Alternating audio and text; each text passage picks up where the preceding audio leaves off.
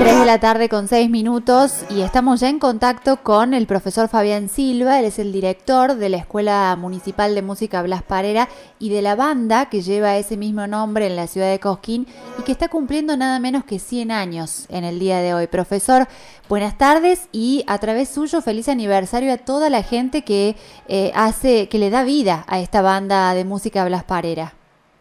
Hola Laura, buenas tardes, muchas gracias por el saludo y seguramente este, vamos a, compartirlo en el grupo, este, este saludo que está haciendo extensivo a toda la gente que forma esta institución. Gracias.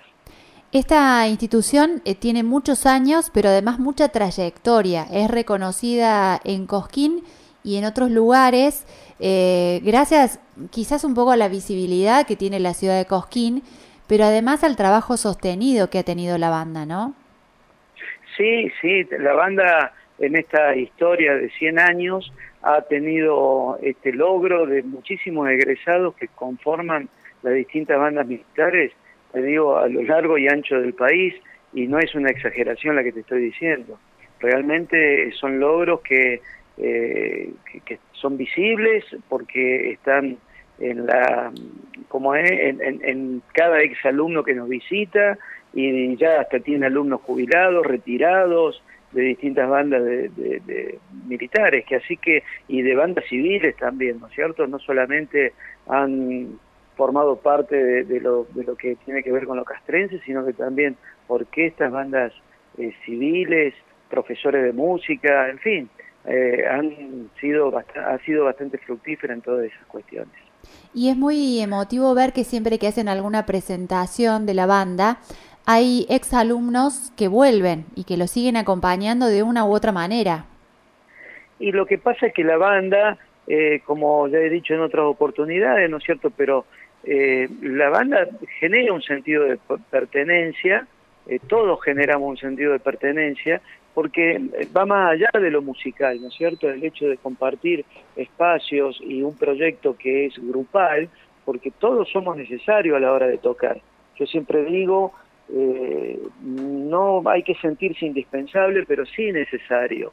Entonces eso genera, diríamos, un cierto compromiso y a la vez un espacio donde compartimos no solamente lo que tiene que ver con lo musical, sino con toda una cuestión humana.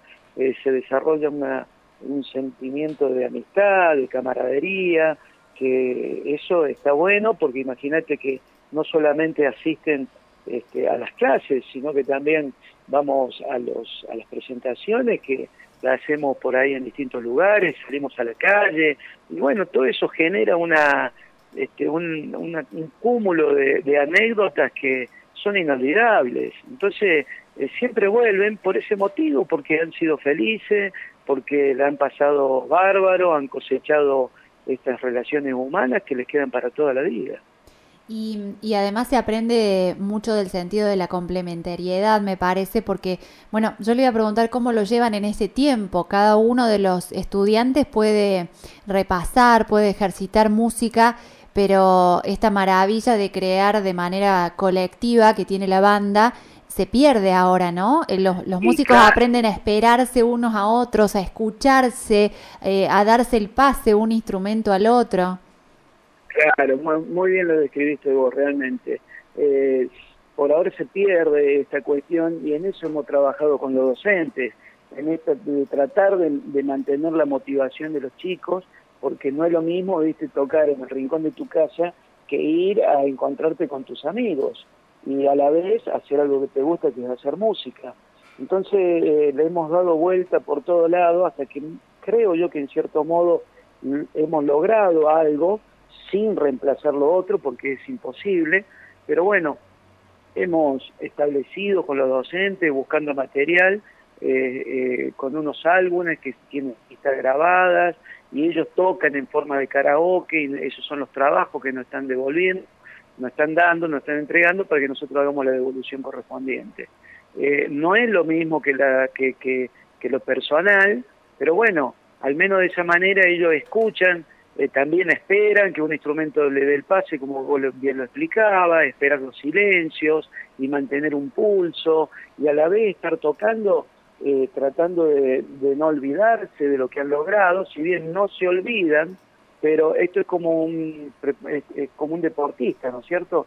Si bien no se olvidan, pero la técnica un poquito la pierden, ¿no es cierto? Claro. Eh, entonces, lo que tienen que seguir ellos, yo les digo y hemos acordado también con los docentes, de procurar de que al menos toquen. Si nosotros les solicitamos un trabajo y ellos nos quieren enviar otro que tenga relación, obviamente, porque les gustó más otra obra musical que la que nosotros, eh, eh, bienvenida sea.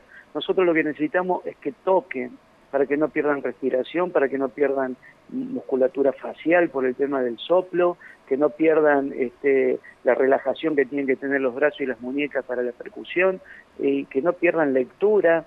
Entonces, lo que queremos que toquen, no importa si el material que le dimos es el, eh, que ellos quieren. Ellos directamente tienen la libertad para decir, profe, por ahora podemos hacer esta otra cosa. Nosotros estamos muy abiertos, obviamente. Esto no es hacer lo que se quiere. Esto es acompañarlos en un momento que es no es fácil, ¿no es cierto? Porque también están agobiados por otras cuestiones, no solamente por lo que pueden trabajar con la escuela, sino que están agobiados por la información, están agobiados por el encierro.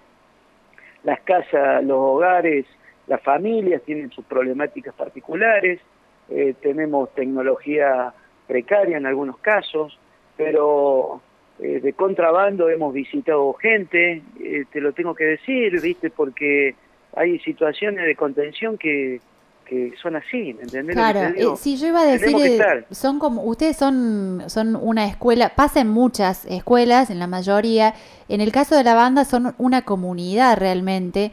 Recuerdo alguna época en la que a usted le tocó, por ejemplo, enseñar a los chicos a cuidar sus instrumentos, desde partir desde eso, desde lo más básico, a jornadas larguísimas de trabajo, pero que, que, tenían enormes resultados con los padres, haciendo comidas o vendiendo, eh, acompañando a las familias más allá de la música. Entonces, eso ahora, de alguna manera, es como que las familias y los chicos lo, lo están reclamando, me imagino. seguro que es así, seguro que es así. Eh, realmente, si la gente, bueno, mira, las personas que no han pasado por una institución, que tenga esta cuestión, este perfil social comunitario, es como que le cuesta entender la cantidad de tiempo que vos invertís para que las cosas funcionen. Y si no tenés un equipo, que yo digo agradecido, te vuelvo a decir a los padres, a los alumnos, a exalumnos y a los docentes ni hablar, realmente por esta vocación de servicio, porque este es un logro totalmente compartido, si bien las notas y la cara visible y demás cosas soy yo, es decir, esto no es un trabajo individual, obviamente, esto es un trabajo sostenido por el compromiso y, y, la responsabilidad de todos los que conforman esta comunidad. Entonces, este, realmente hay que, yo no, no te puedo explicar con palabras si vos no estuviste formando parte de una institución con el perfil que te dije anteriormente, que va más allá de lo musical, porque vemos cosas que realmente por ahí este, que no, no nos gusta, cuestiones familiares que tratamos no de resolver, pero sí de intervenir con un diálogo, de que las cosas mejoren de otro modo, en fin, acompañarlo a los chicos con el consejo de que terminen la escuela, porque si la escuela eh, son desertores de la escuela, después no pueden entrar a ninguna banda. Eh, hay un, un, trabajo social pero muy grande, de compartir todas las mañanas un desayuno y de compartir todas las tardes una merienda. Sí, no hay manteca, no hay dulce, no, no hay esas cosas, no las tenemos. No es café con leche tampoco. Pero ese espacio que se logra en esos minutos, porque no son muy extendidos, porque tenemos que seguir trabajando, eh, interactuamos y conocemos, pero muy, muy de cerca, las problemáticas de muchas familias. ¿Entendés? Entonces, pero hay que estar ahí, hay que estar abajo ese techo y yo sé que todos los maestros anteriores han hecho lo mismo, cada cual a su modo y cada cual en el contexto social que le tocó vivir. Pero esa banda tiene esta, esta alegría de cumplir hoy 100 años gracias a la vocación que han tenido todas las personas que han antecedido a esta gestión. Claro. ¿Eh? Eso, eso es es muy meritorio porque vos sabés que en nuestro país, con todos sus vaivenes, no es fácil sostener una institución durante 100 años y, nada menos una institución cultural en donde, el, donde la moneda brilla por su ausencia, ¿no es cierto? Entonces, no es fácil, no es fácil. Eh, yo siempre agradecido a, que se sostenga el espacio desde la municipalidad, eh, agradecer que tenemos un cuerpo de docente, eh, a veces mejor pago, a veces peor pago, pero bueno, al menos en eso más o menos vamos llevándola, ¿me entendés? Pero hay muchísimas necesidades más, pero muchísimas, porque la escuela no es solamente eh, esta cuestión de tener a los docentes, ¿no es cierto? Pero eso pasa también en la escuela de la provincia, en la escuela de todos lados. Claro, sí, en las escuelas se arma eso, ¿no? Una comunidad de personas que son las que le dan vida y en este caso es este buenísimo que estén cumpliendo 100 años porque habla de mucha gente que le ha puesto enorme esfuerzo a esto, si no, no hay forma. No hay forma, no hay forma. Así que eso es lo que yo vuelvo a decir y rescato y felicito a todas las personas que algunas a ver, este, puedo decir nombres que no quiero porque seguramente me voy a olvidar, en 100 años han sido muchos, y después de la cantidad anónima que tendríamos que reconocer y que no sé quiénes son. Porque, a ver, ya desde que vos me desde que vos participes de un evento, ya te siento parte yo de la institución, de que cada, cada vez que hacemos un evento te veo ahí. Entonces vos decís, esta gente colabora, colabora a, lo mejor comprando un pollo, comprando un choripán, comprando lo que sea. Está ahí para que nosotros podamos comprar instrumentos, para que podamos hacer un viaje, para que podamos lo que sea, ¿me entendés lo que te digo? Sí, sí. O sea, la banda es lo que yo siempre digo y lo que critico muchas veces es que haya gente que se adueña de las instituciones. La institución esta es del pueblo. Cuando yo me vaya vendrá otro, y así seguirá, si Dios quiere, indefinidamente. Entonces, no hay que adueñarse de las instituciones. Eh, vuelvo a eh, esto, yo soy la cara visible, pero no es mía la institución, es de toda la gente que hace posible de que hoy lleguemos a esta fecha. Que así que este, muy agradecido a toda la gente que nos permitió llegar hasta acá. Yo le quiero pedir eh, para cerrar la nota si nos puede eh, contar, si puede compartir con nuestra audiencia alguna anécdota, ya sea de este tiempo que usted lleva a cargo de la banda, como de alguna historia de la que le han contado cuando comenzó a recopilar la historia, valga la redundancia, de la banda, como la de algún músico, como la de algún evento, alguna que a usted le parezca que, refleja un poquito de todo esto que venimos charlando. Y mira, este, yo de, también de otros lugares y de acá mismo, ¿no es cierto? Las clásicas, eh, colocarle algo adentro de la campana del instrumento y a la hora que tiene que tocar no suena. Eh, a ver, eh, han metido un sapo en el campo adentro de la campana y bueno, esas cosas gente que tocando en vez de tener una corbata puesta tiene una media colgando, pero en el montón no se da cuenta nadie. Este, eh, a ver, girar a lo mejor algún pistón un poco más para que no suene el instrumento y vos ves que hacen fuerza y se le hinchan los cachetes por todos lados y no, no y lo único que sale es, baba porque otra cosa no sale. Eh, hay muchísimas cosas y después eh, siempre las anécdotas personales que tienen que ver esto con, bueno, hoy está todo tildado de bullying, pero las cargadas que se le hacen a algunas personas, que bueno, eh, que a, veces, a ver, sí, obviamente uno como persona mayor ve hasta dónde está eh, de reírnos todos, de, todos juntos, ¿no? ¿Me, explico? Sí, eh, no, no reírse de alguien, sino compartir. Exacto, compartir esa risa porque surgió en el momento, este eh, qué sé yo, podemos hablar de muchas cosas, ¿viste? que realmente, a ver, estar eh, imitando a los docentes, yo he escuchado detrás de puertas imitarme a mí o imitar al maestro Maldonado que tenía un tenía una particularidad para dirigirse en su en, su dicción, ¿me entendés? Es decir, a, pero realmente unas imitaciones que bueno que lo tenés que escuchar porque eran perfectas ¿me entendés lo que te digo?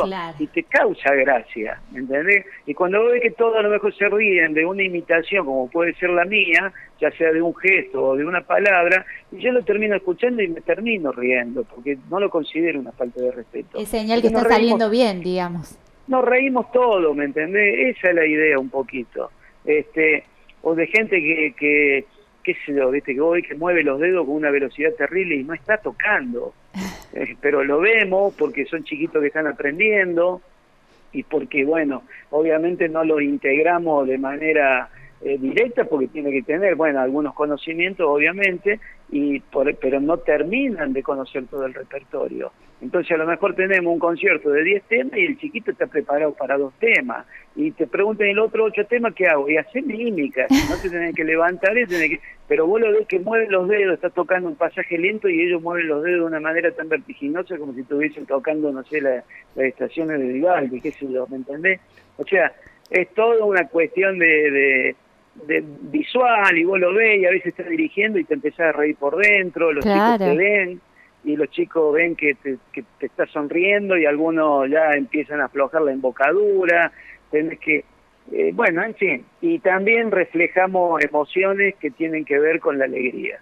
Entonces, todo eso lo compartimos, todo eso lo vivimos y, y se hace esto que te dije anteriormente, un lugar inolvidable. Profesor Silva, muchísimas gracias por este tiempo que, nos, que nos ha regalado aquí en Radio Única. A vos, Laura, y, sé que siempre presente y te agradezco siempre los comentarios que haces en relación a nuestras publicaciones. Yo si bien por ahí lo digo públicamente no contesto porque eh, afortunadamente son muchos y, y bueno, nosotros publicamos para que se informen, para que sepan que estamos en movimiento y para que estamos trabajando y que las puertas de la banda siempre están abiertas. Pero siempre leo tus mensajes, tu, tus, este, tus comentarios y te lo agradezco de corazón. Muchísimas gracias. Así pasó entonces por Tardes Únicas el profesor Fabián Silva. Él es el director de la Escuela de Música y de la Banda Municipal de la Ciudad de Cosquín, Blas Parera, que hoy está cumpliendo 100 años y que con esta situación especial que nos toca de no poder celebrar, de no poder encontrarnos, de no poder abrazarnos, de igual manera siguen haciendo comunidad con sus alumnos, con los padres y con toda la gente de Cosquín y del Valle de Punilla que seguramente alguna vez habrá escuchado tocar a esta hermosa banda. Bufandas, manos en el bolsillo y mucha música en tu cabeza. Radio Única 104.3, 104.9 FM.